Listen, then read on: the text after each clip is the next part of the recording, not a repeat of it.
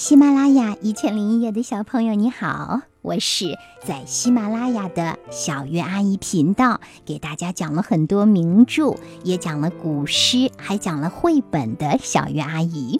今天呀，我要给大家来讲的故事是非常伟大的作家维比安基写的《河狸和天鹅》。这个故事呀，选自《大自然里的故事：草尖上的老鼠》这本书。从前，有一只叫英克沃伊的河狸，住在林间一条迤逦曲折的小河边。河狸有一间漂亮的房子，这房子呀，是他自个儿把木头锯断，自个儿把木材从水里拖过来。自个儿把墙壁垒起来，自个儿把屋顶盖起来的。河狸身穿一件美丽的大衣，这件大衣冬天暖烘烘的，就算泡在水里也不怕冷，风儿吹来也透不进。河狸天生一副好耳朵，无论小河里鱼儿用尾巴轻轻划水的声音。还是森林里一片树叶落地的声音，他都听得一清二楚。可是呀，河狸的一双眼睛却不争气，视力弱得很，简直就是半个瞎子，连自己的短腿走一百步远的地方也看不清。在林中一个明净的小湖上，与河狸比邻而居的。是一只叫霍顿的天鹅，他长得相貌堂堂，却高傲自满，跟谁也不想结交，甚至打招呼都懒得打。他总是高高的昂着白色的脖子，用居高临下的目光环视自己的邻居。人家对他弯腰致意，他总是勉强点一下头，就算表示回应了。有一次，河狸英克沃伊正在河边工作，用牙齿啃咬白杨的树干。他把树干啃了一圈，一半已经断了。这时，一阵风吹来，把白杨吹倒了。河狸英克沃伊把树干啃成一段段原木，往河边运。他把原木往自己背上一扛，用一个爪子扶住。完全像一个人的模样在走路，只是嘴里没叼着烟斗。突然，他看见天鹅霍顿正在河里划水，近在咫尺。河狸停下脚步，把原木从背上卸下来，彬彬有礼地说道：“你好。”天鹅高傲地挺起脖子，稍稍点了一下头，表示回应。但很快，天鹅还是忍不住说道：“你这么近才看见我，而我在河流刚拐弯的地方就见到你了。凭你这样一双眼睛，准保会走丢。”接着，他开始奚落河狸英克沃伊：“你这个瞎子，猎人空手就能把你逮住，塞进口袋里。”河狸听着说道。没错，论视力你比我强。可是你听得见第三个河湾那边轻轻的水溅声吗？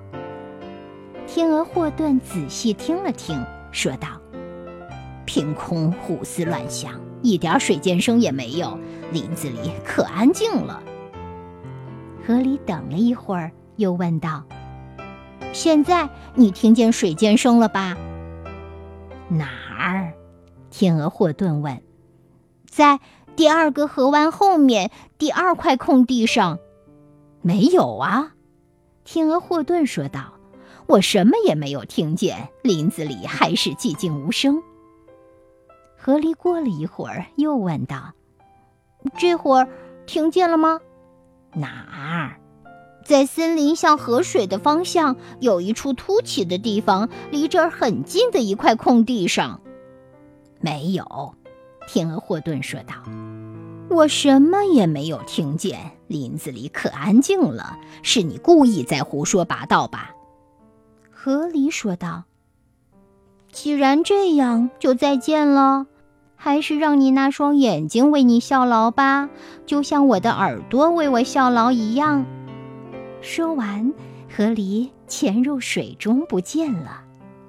天鹅伸直了白色的脖子，高傲地向四周环视了一番，认为它那双敏锐的眼睛总是能及时发现危险的，所以什么也不用怕。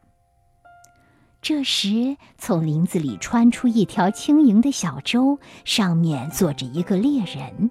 猎人举起了猎枪，没等天鹅霍顿扇动翅膀，突然“砰”的一声枪响了。于是，天鹅霍顿高傲的头颅一歪，就倒在了水里。